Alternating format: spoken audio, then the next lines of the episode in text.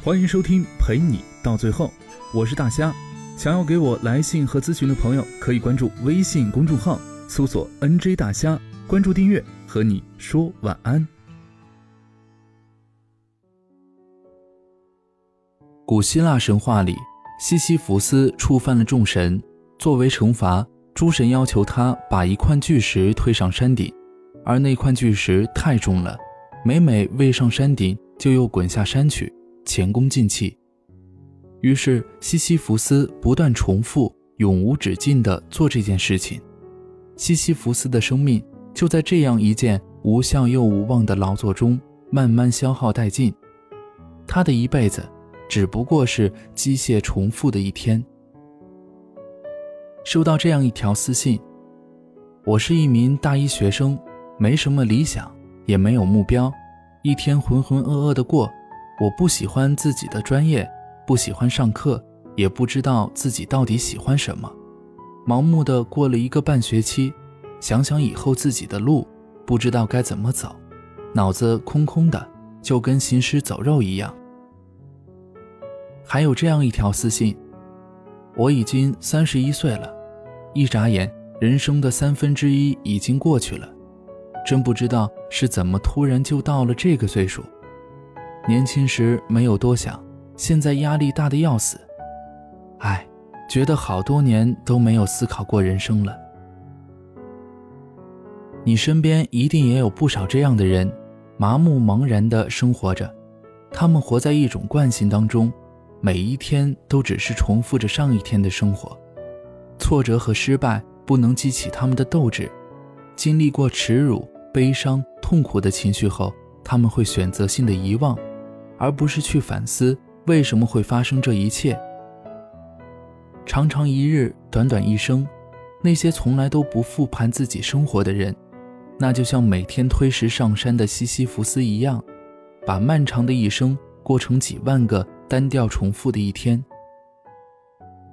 他们的人生当中看似有明天，其实根本没有明天。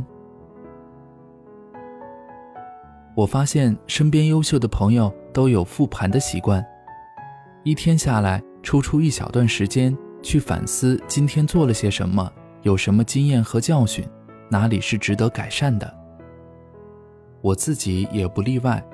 以前是用随身携带的小本子，右边记录待办事项，左边记录总结和反思。现在是用印象笔记，手机端和电脑端随时记录下待办事项和一些感想。这样一年下来，就可以很清楚地知道自己做了哪些事儿，取得了哪些成果，踩过哪些雷。我跟朋友开玩笑说，要是哪段时间没记下自己的日程，就说明。我一定是堕落了，和从不反思一样可怕的是太会遗忘，这都是灵魂麻木的表现。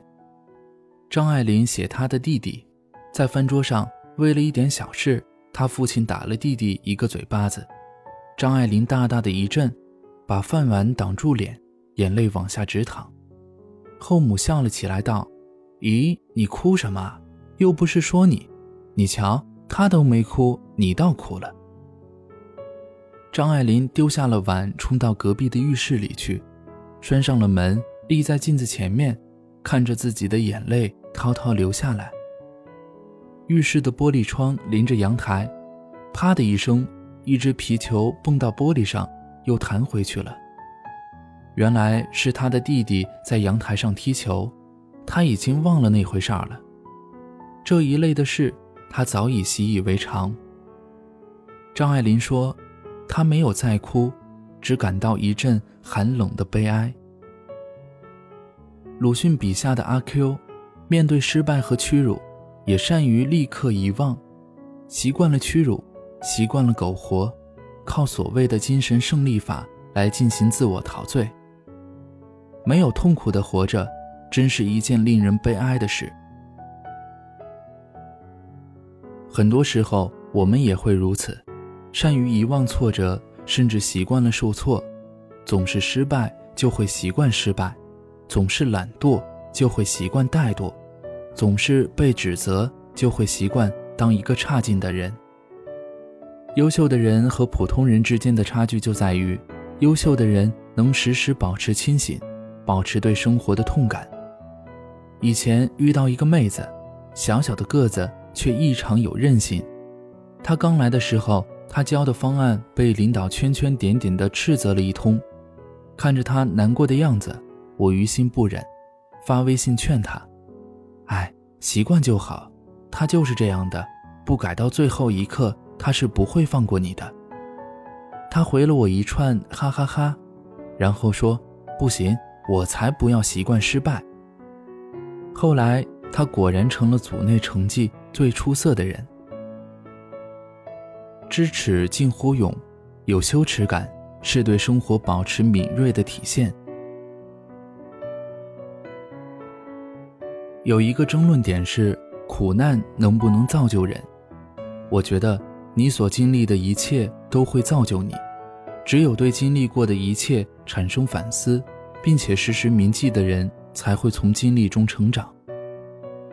如果你只是被惯性驱使着，明天克隆今天，周而复始的生活，那么你看似活了一辈子，其实只相当于活了短短一天罢了。罗曼·罗兰说。大部分人在二三十岁上就死去了，因为过了这个年龄，他们只是自己的影子，此后的余生则是在模仿自己中度过，日复一日，更机械、更装腔作势地重复他们有生之年的所作所为、所思所想、所爱所恨。未经反省的人生，不值得一过。时时反省，时时清醒，才能把明天。活出意义来，共勉。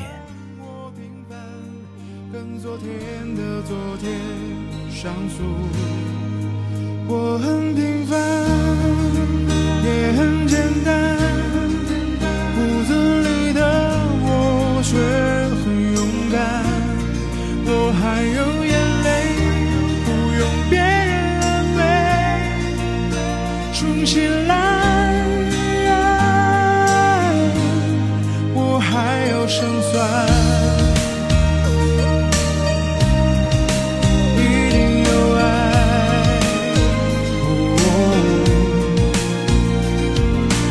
借破旧的饭碗，用梦下饭的晚餐，那一场雷雨里，一个人呐喊。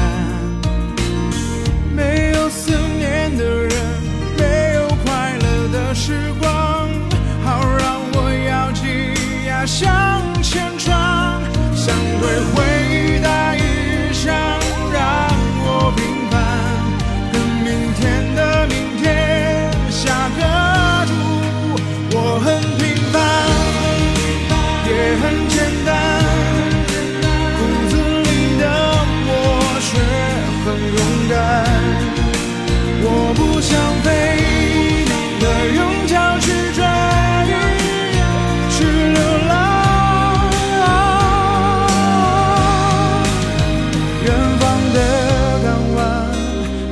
有些希望，让我。